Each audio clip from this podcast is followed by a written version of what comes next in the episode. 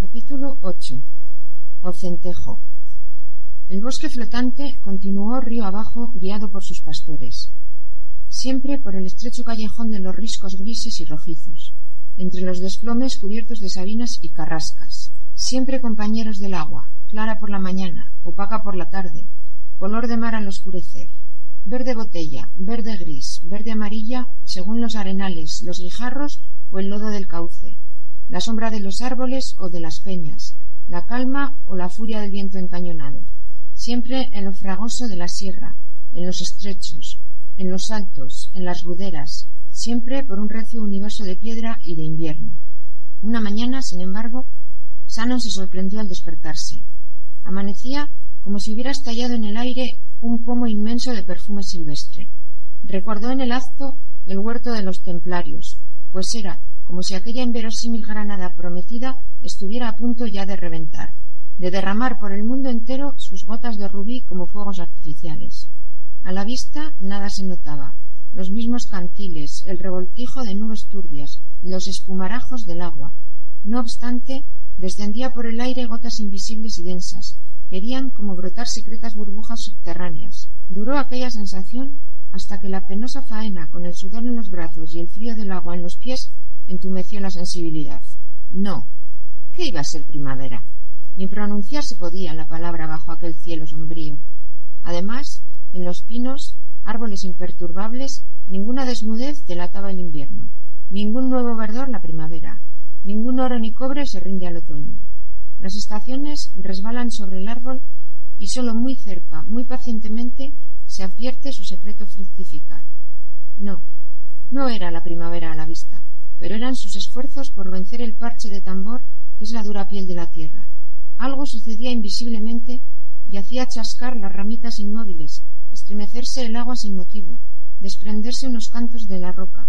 De repente, la parrilla de los gancheros se lanzaba a un loco galope entre las matas y volvía desalada hacia su dueño, toda temblorosa, jadeante, con la lengua fuera. ¿No sentís? dijo el tuerto al levantarse del almuerzo, mirando a lo alto y aspirando el aire. Si parece que va a brotar todo, aquel hijo fiel de la tierra lo venteaba también. Y Sanon comprendió que no eran ilusiones suyas. Eso sucedía, la savia empujando desde dentro, no sólo la de los árboles, sino la de los animales y los hombres, la que llamamos sangre. Y más aún, hasta la de las piedras, la que va por sus venas y secretos, tan delgada, tan dura y tan lenta que la confundimos con la misma piedra. Pues claro que la piedra vive también, con la vida de todo el universo. En aquel momento apareció por la senda un personaje montado en una burrilla sucia, casi canosa. Parecía un mono por la cara simiesca, lo pequeño y lo desgarbado. El damaso quiso mofarse y contestando al saludo le gritó ¿A dónde va el gallardo jinete? Al centejo, señor. Soy el capador de armayones para servir a usted. Se echaron a reír incluso el propio Damaso. Tome, dijo alargándole la bota. Se ha ganado un trago. Pero sirva a su padre, que a mí aún me hace falta la herramienta. ¿Y qué? ¿Cae mucho? Ahora voy a engordar las mantecas de unos gorrinos, con perdón. Pero hago de todo. Gallos, caballos. También un gato que le arreglé al ama de nuestro señor cura, porque no la dejaba dormir en enero con tanto maullido. La gente se triscaba de risa. No era solamente lo que decía, sino los cien guiños socarrones de su cara.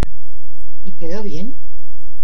Para el ama sí, pues no quería machos en la casa, y el zape se puso gordo y lustroso que había que verle. No ha vuelto a salir de noche, ahora lleva vida muy honrada. ¿Es duro el oficio, buen hombre? preguntó el cachono. Mucho para el que lo sufre, pero para mí no. Lo más difícil es capar ranas. ¿Y qué cobra usted? Da, cualquier regalillo. Capo por afición, porque no lo necesito. Soy viudo y vivo con mi hija casada que tiene sus tierrecillas. Por eso cobro poco.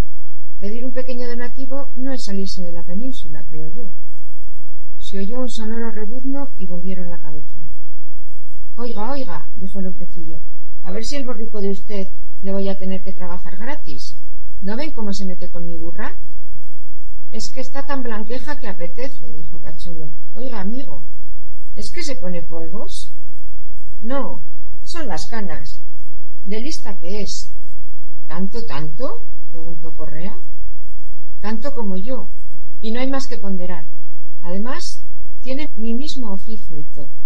Moler. No dirá usted que la burra escapador, comentó el seco entre las risetadas generales. No lo voy a decir si es verdad. Pregúnteselo al Tadeo, uno de Oter, el pueblo de ahí abajo. La hostigó, la hostigó, y mi romera le soltó una coz también puesta, que lo dejó inútil para todo servicio. Bueno, dijo el cacholo, cuando pudo dominar la risa. Pues con mi canalejas que no lo pruebe. El mozo no tiene más, sino que le subleva el temporo que hace. Cuando yo decía que quiere brotar todo, insistió el tuerto. No le faltará mucho, ¿no? reconoció el alegre capador, y como viera pasar unos hombres por la otra orilla, les saludó a gritos agitando el brazo. Son carboneros, explicó. Peor oficio tienen que yo. Andan siempre más negros. Vaya día de gente de paso, comentó el rubio. Parece esto la calle de una capital. Los que andan de paso son ustedes, repuso el capador. Nosotros estamos en nuestra tierra. Sí, dijo el americano, pero ustedes no son del río, lo cruzan de paso. Solo nosotros seguimos siempre en él. Así es la vida, concluyó el cachorro. Cada estar tiene su dignidad. Y como los gancheros habían de volver al trabajo, el hombre simiesco echó un último trago, se encaramó en la burra y se despidió con un Pues si nadie quiere servirse, hasta más ver, amigos. Shannon bajó hacia el río con su grupo, rumiando el sentencioso dicho del cachorro. Entretanto, el capador seguía su camino y un rato más tarde se cruzaba a su vez con un caminante desconocido. Era un mozo con la gorra de visera, la pelliza y las botas usadas en las vidas grandes, en molina o en priego. Extrañaba verle sin zurrón ni alforjas, solo una vara de andar recién cortada, pero con polvo y fatigas de largas jornadas en la cara. Avanzaba cansino, pero también desafiante. Si seguía por aquel camino, pensó el capador, al atardecer se toparía con los gancheros. Estos, mientras tanto, trabajaban. ¡Eh, galera! ¡Que se te van a trabar! Gritó el negro al Lorenzo que trabajaba solo. Pero no les contestó. Estaba agachado mirando el suelo en el desplome de tierra al pie de los cantiles. Debieron ponerse en pie y hacer aspavientos. Venid, venid acá. gritó y volvió a agacharse. El negro y Shannon vieron que podían abandonar un momento el trabajo y echaron a correr. Antes de llegar, el galera volvió a incorporarse y arrojó algo al río. Estaba junto a una oquedad descubierta por otro de aquellos desprendimientos tan repetidos aquellos días, como si la tierra también quisiera romperse y abrir.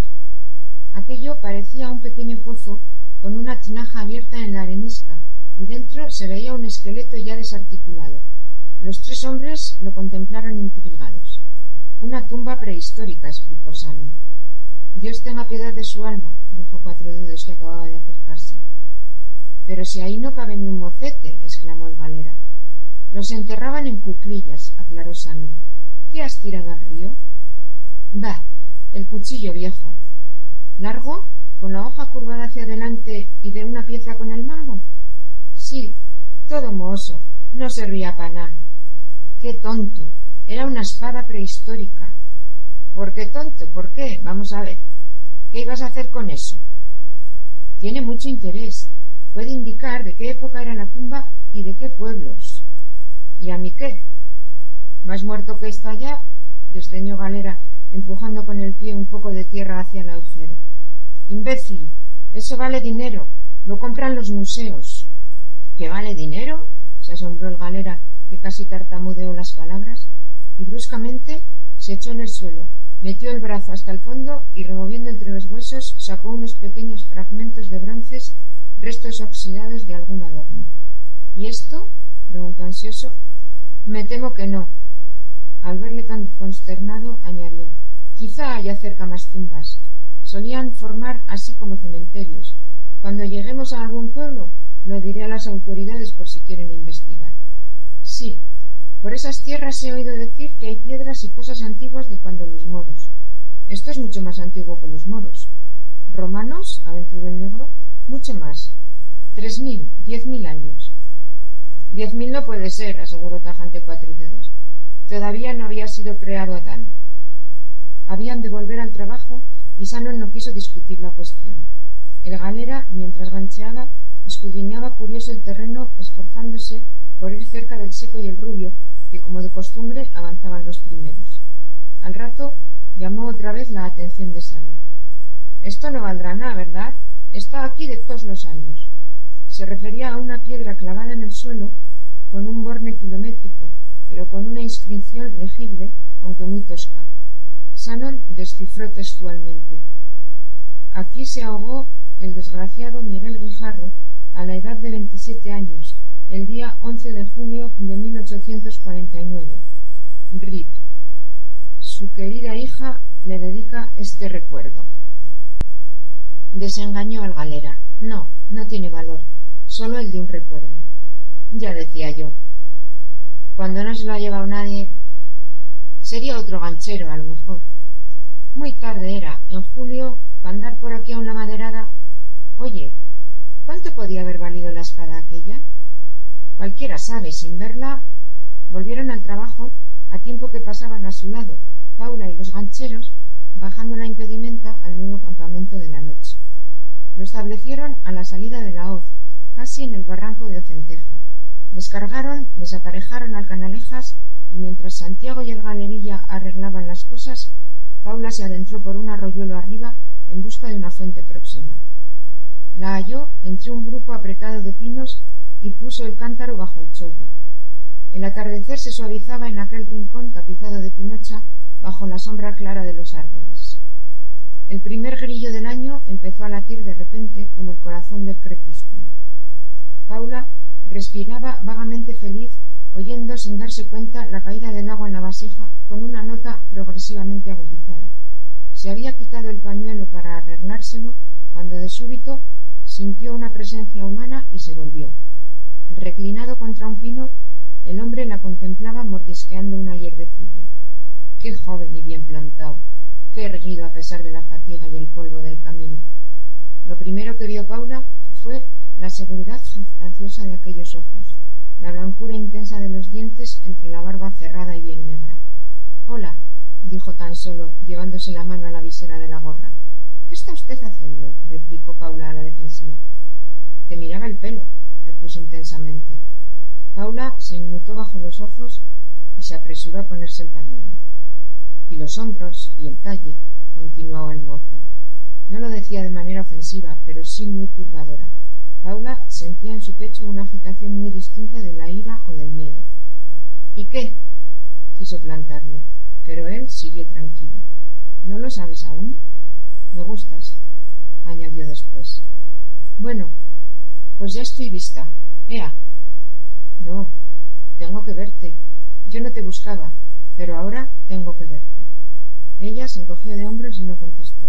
El hombre advirtió sosegadamente, sin burla, que se te escapa el agua, muchacha. Paula, irritada consigo misma por no hallar la manera de hacerle frente, se inclinó y levantó el cántaro. ¿Te ayudo? dijo él acercándose un poco. Paula intentó hacerse con la situación. Déjeme en paz. Adiós. Echó a andar barranco abajo con el cántaro en la cadera. El hombre la seguía. Se volvió irritada. He dicho que adiós. ¿Me va a dejar en paz o llamo? Ay, Morena, suspiró el hombre hondamente. ¿Cómo se te va a dejar a ti en paz? Pero no te enfades, añadió. Llevamos el mismo camino. No, yo me quedo aquí mismo, en el campamento de los gancheros.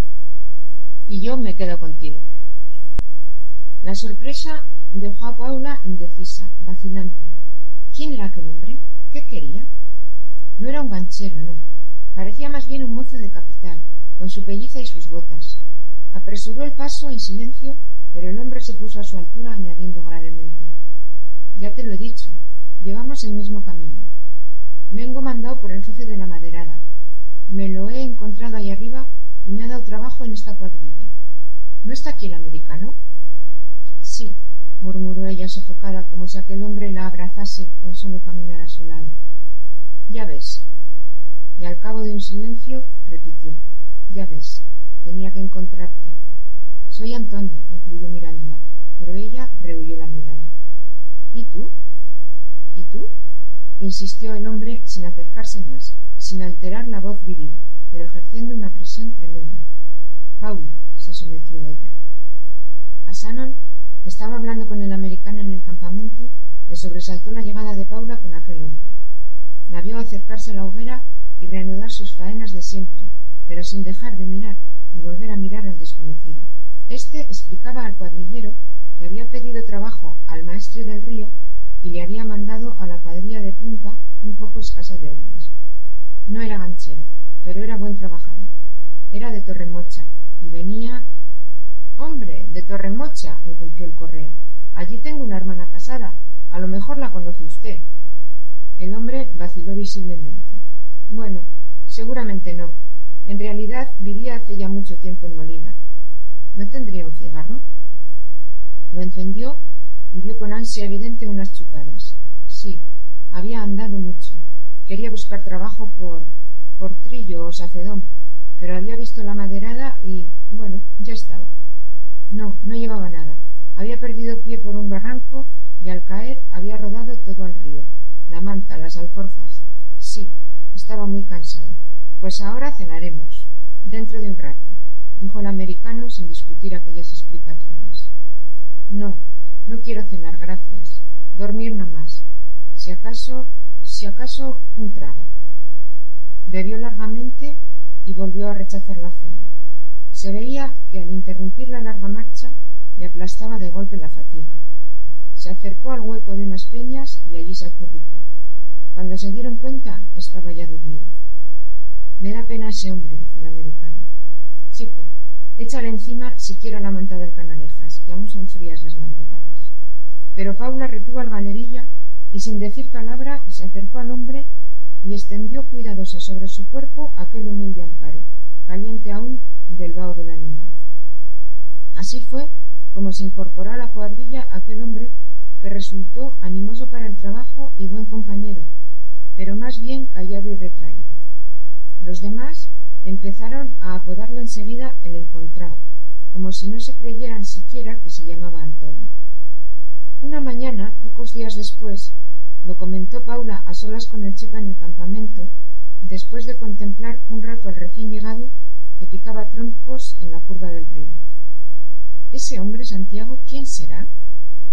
Yo qué sé, moza. En mi vida he ido en otra cuadrilla con gente tan extraña. Un americano, una moza, un inglés y ahora ese. Todo eso que dijo, insistió Paula, ¿será verdad? ¿Qué haría por el monte? El chepa dejó de partir leña y resolló un momento para aliviar su fatiga de contrahecho. El galería había bajado por agua. Acampaban en la veguilla del río entre Ocentejo y Valtablado antes de llegar al puente y volverse a meter luego por los estrechos de Arbeteta y Oter, cuyos riscos a la vista recordaban que aún no se había salido de la sierra. ¿Y qué sé yo, mujer? ¿Qué quieres saber? To, se le escapó a ella impetuosamente. Bueno, no sé. ¿Qué hacía? ¿Quién es? El chepa la miró fijamente y Paula se sorprendió una vez más por la sagacidad de aquellos ojos en la pobre cabeza hundida entre los hombros. He de tener cuidado, pensó.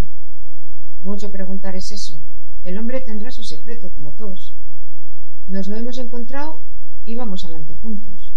No es el único encuentro en estos parajes. Paula prefirió no dar más muestras de interés. No, no era el único, y era que empezaban a entrar por tierras más pobladas. Por el puente se veía pasar gente, y la víspera habían podido charlar con unos pescadores de malla prohibida que, para esquivar a la Guardia Civil, tenían la astucia de echar la red a la hora de misa en un recodo del río desde donde veían entrar a los guardias en la iglesia de Baltablado. Los contaban a medida que entraban y cuando estaban todos tenían tiempo suficiente para sacar prendidos por las agallas unos cuantos barbos y luces. Y naturalmente el galera se las arregló para sacarles un pez bien hermoso.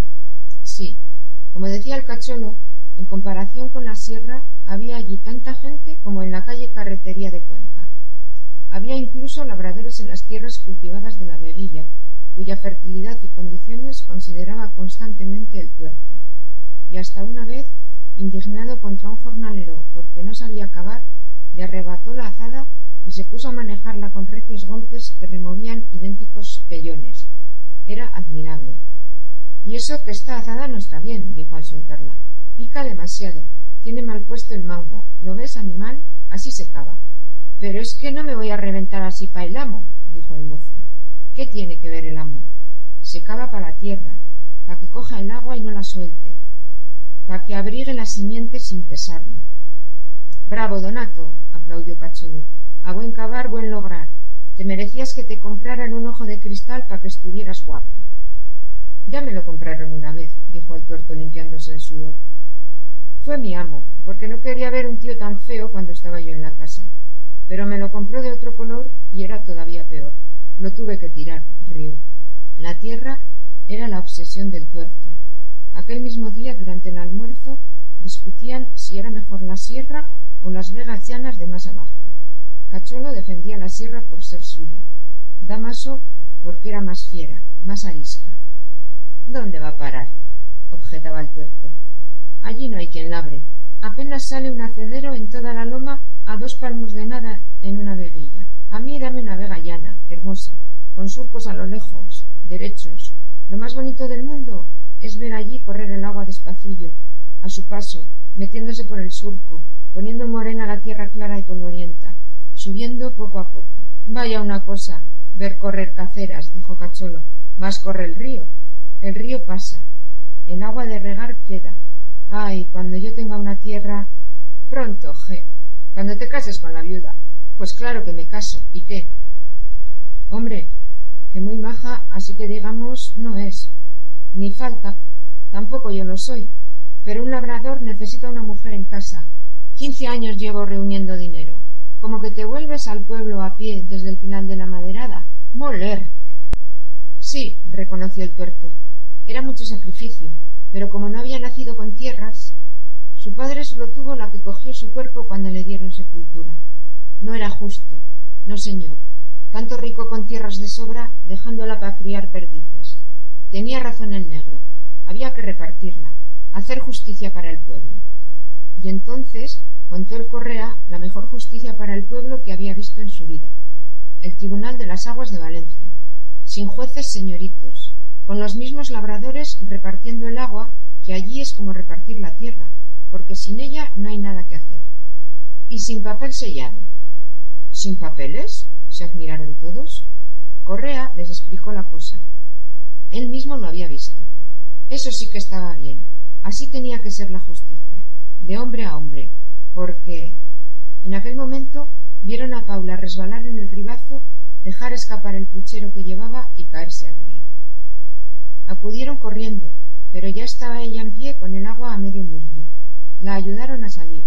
Llegó hasta el campamento, cogió una manta y desapareció tras unas peñas mientras los hombres volvían al corro como si nada.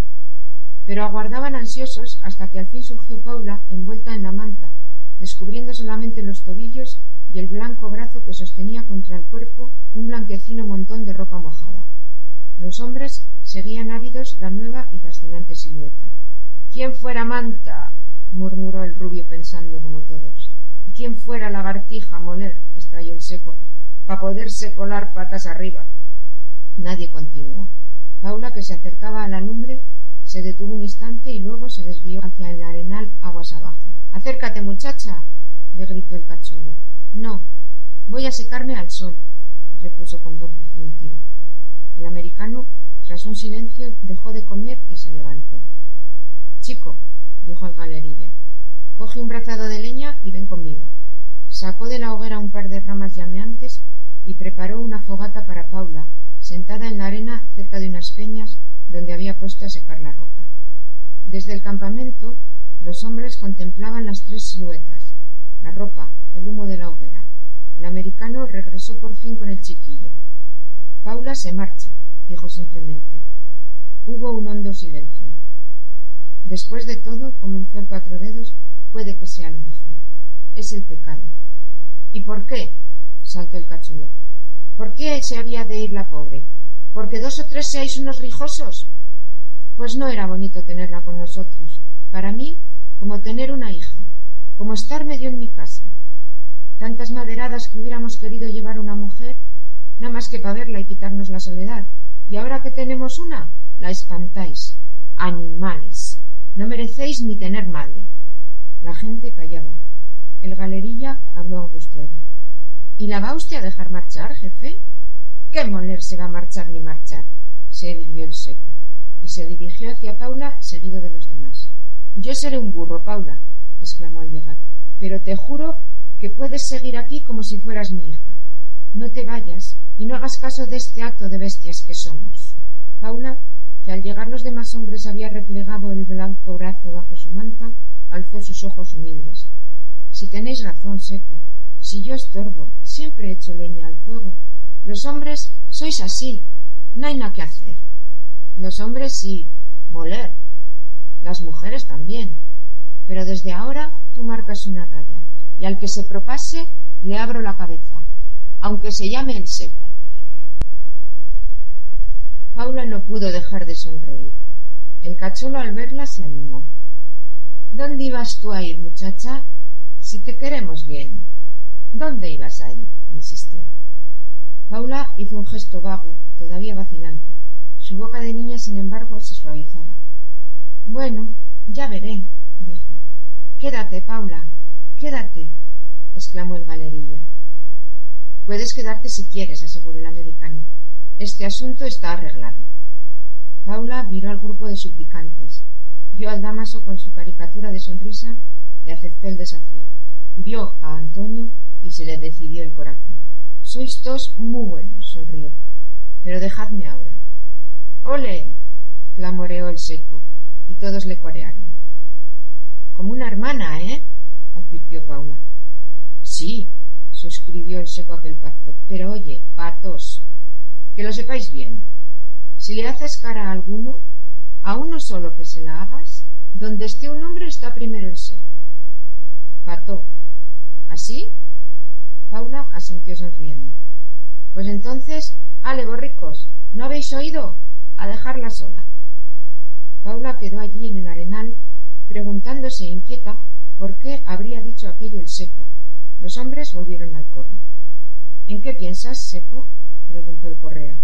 La respuesta salió lenta de la boca faunesca, como arrancada por sorpresa desde lo profundo de una obsesión. Su ropa. ¿Os habéis fijado en su ropa? Se pasó la manaza por la barba rasposa. No hubo respuesta. ¿Para qué?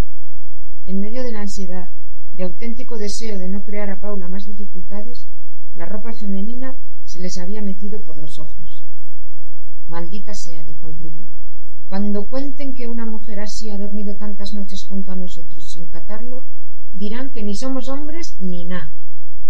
Antonio se puso rígido imperceptiblemente pero antes de que hablara se puso el seco en pie, observado por el americano sonriente.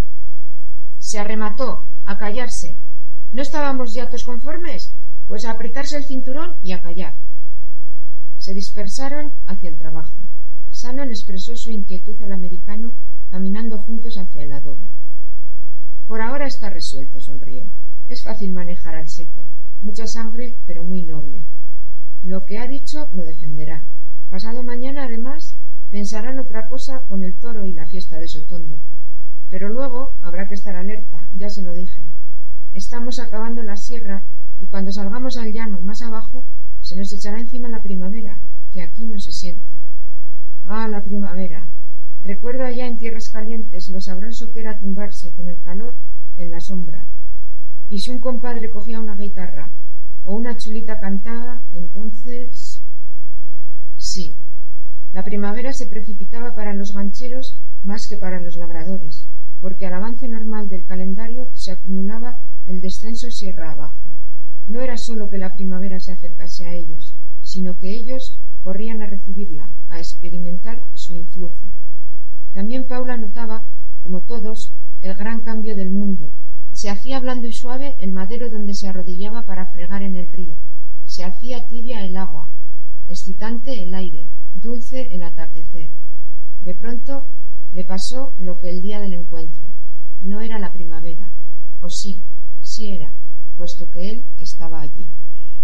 Allí, a su espalda, apoyado en el gancho. Después de lo ocurrido aquel día, se sobresaltó. Vete, hombre, vete, que nos pueden ver. ¿No tengo nombre? Antonio, paladeó ella sin poder dominarse. Luego se recobró. Antonio, vete. Se echarán contra ti. Van para el rancho, desdeñó, y sonrió al añadir ¿Tanto se nos ve? Ya los escuchaste, quien sea, eludió Paula. Pero Antonio se arrodilló a su lado y deslizó en su oído. ¿Cuánto más, si no es cualquiera? Espera, Antonio. Mira que voy a tener que irme de aquí y ahora no quiero. Mejor sería. Te vas a tu casa y me aguardas. No tengo dónde ir.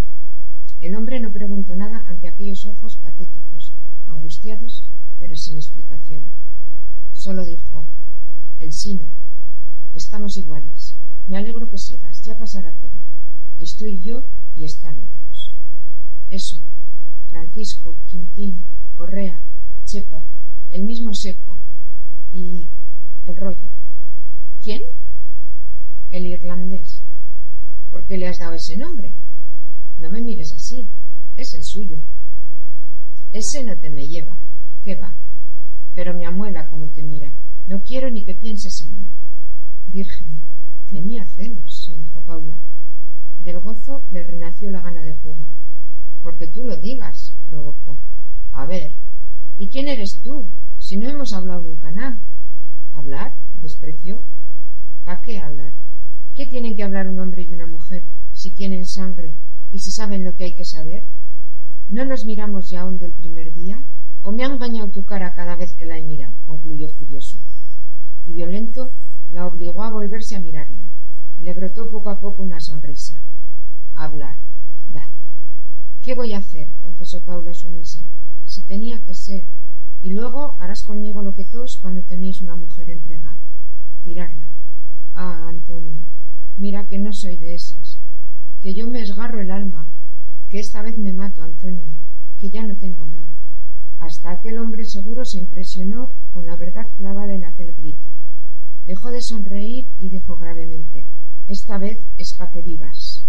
Suspiro y silencio. Silencio de agua rápida, de ramas trémulas, de pájaros agudos, penetrantes. El hombre casi repitió una frase del primer encuentro. Que se te escapa el cántaro, muchacha. Sobresalto, retorno a la tierra, a sus riesgos, navaja de la quietud. Pero vete, vete ya, por Dios. Antonio se levanta tranquilo, se aleja y pronuncia seguro. Están ciegos. Y si no lo estuvieran, yo hubiera llegado tarde. Pero no, no estaban ciegos. Después de cenar, el seco buscó una parte con Antonio. Dos palabras, hermano. ¿A qué te has retrasado tanto cuando volvíamos? Hombre seco, ¿me vas a contarla ahora? Tus cuentas me las paso yo por debajo de la pata izquierda. Pero la Paula estaba en el río y si vas por ahí, vas mal, galán. Si yo me aguanto, se aguanta Quito Cristo. Pero seco. Damián, me llamo pa' estas hablas. Paula es aquí pa' tos. A lo bueno, si vamos a lo bueno, y a lo malo, si vamos a lo malo. ¿Te enteras? Pero de tos. Ya está bien, que ya lo sé. Pues si lo sabes, a hacer como si lo supieras. Aquí se baila a este aire y el sol lo toco yo. Si no hay conformidad, ya estamos rompiéndonos la guitarra en la cabeza. Mira, Damián, no te diré que no me guste la moza, pero te ibas a tragar un embustero en toda la cara. Pero soy muy conforme con lo que has dicho. Pues no se te olvide. Volvieron juntos, tranquilos, pero todos imaginaban lo hablado.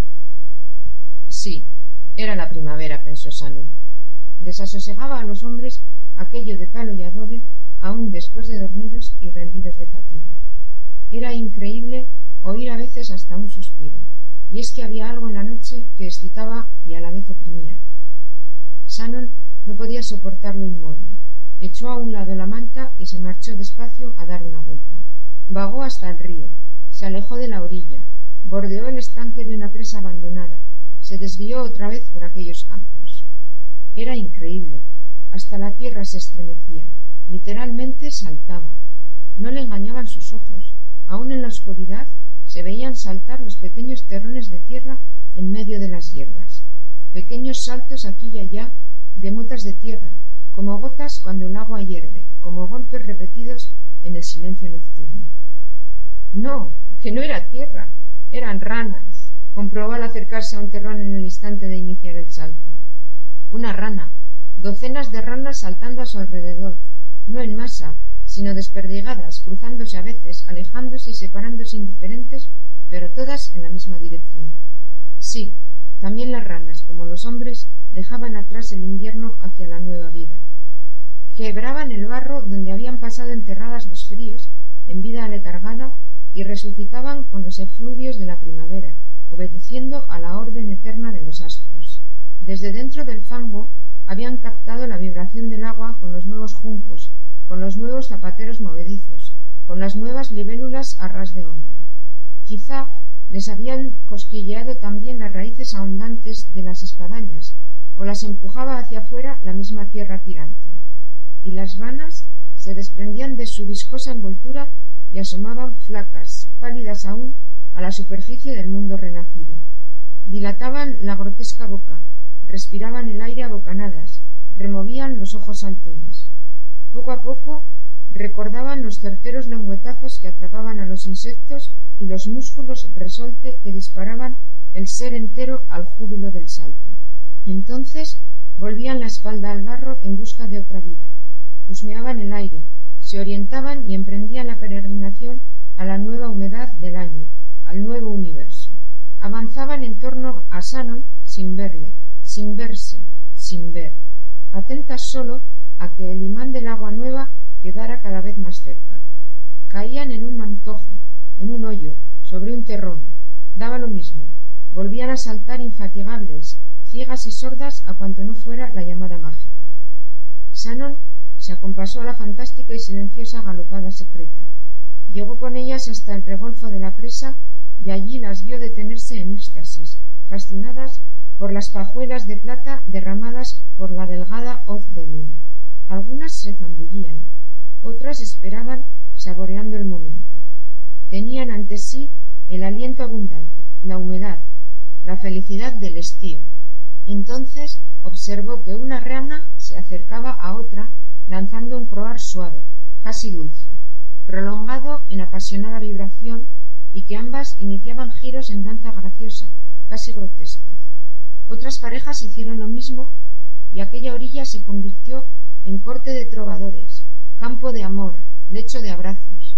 Imaginó que al correr de los días irían apareciendo en las aguas innumerables y aglutinados paquetes de huevecillos, descenderían al fondo y allí, en el légamo, se hincharían como los primeros seres vivos hace millones de años. Seres monstruosos, mitad pez, mitad cuadrúpedo, empezarían igual que entonces el ataque feroz a los insectos y a las larvas para alimentar raras metamorfosis. Y así hasta el fin del ardor y retorno al fango y al letargo en el ciclo eterno de las estaciones. Sanon levantó el rostro, respiró el aire húmedo cargado de olores a fecunda putrefacción y contempló en lo alto la purísima curva de la luna. Estuvo a punto de elevarle su oración como a una diosa madre, a una Isis inmortal en acto de gracia por las fuerzas vitales que se perpetúan en el amor. Pero era innecesario. Ya lo hacían por él. Primero algunas, después ya numerosas. Al fin, redoble inmenso de la noche, las gargantas anfibias palpitaban rítmicas. Y el clamor de las ranas renacidas, vibrante aún de juegos amorosos, repitió el eterno rito de gracia ofrecido a los dioses por las lagunas primigenias, las de la era del fuego y los diluvios, las de antes del caballo y de los hombres, roncas, monótonas, destempladas pero exactas, obsesionantes hasta el vértigo, eran la más auténtica voz para quebrar el letargo invernal del planeta. Sí, era el fin del invierno. Al día siguiente avanzaron los hombres por un río menos torturado ya por los riscos, respirando un aire como de nueva y extraña condición. El agua consumaba su victoria sobre la roca de la sierra. Aquella tarde misma, víspera ya de Sotondo, llegaron a la vista de la barca entre Morillejo y Carrascosa y columbraron el comienzo de unos campos dilatados con bajos cerros y escarpes dominados por las tetas de Viana, las dos cumbres gemelas de la Alcarria, y sintieron la emoción de todos los peregrinos de la historia cuando contemplan por fin la tierra prometida.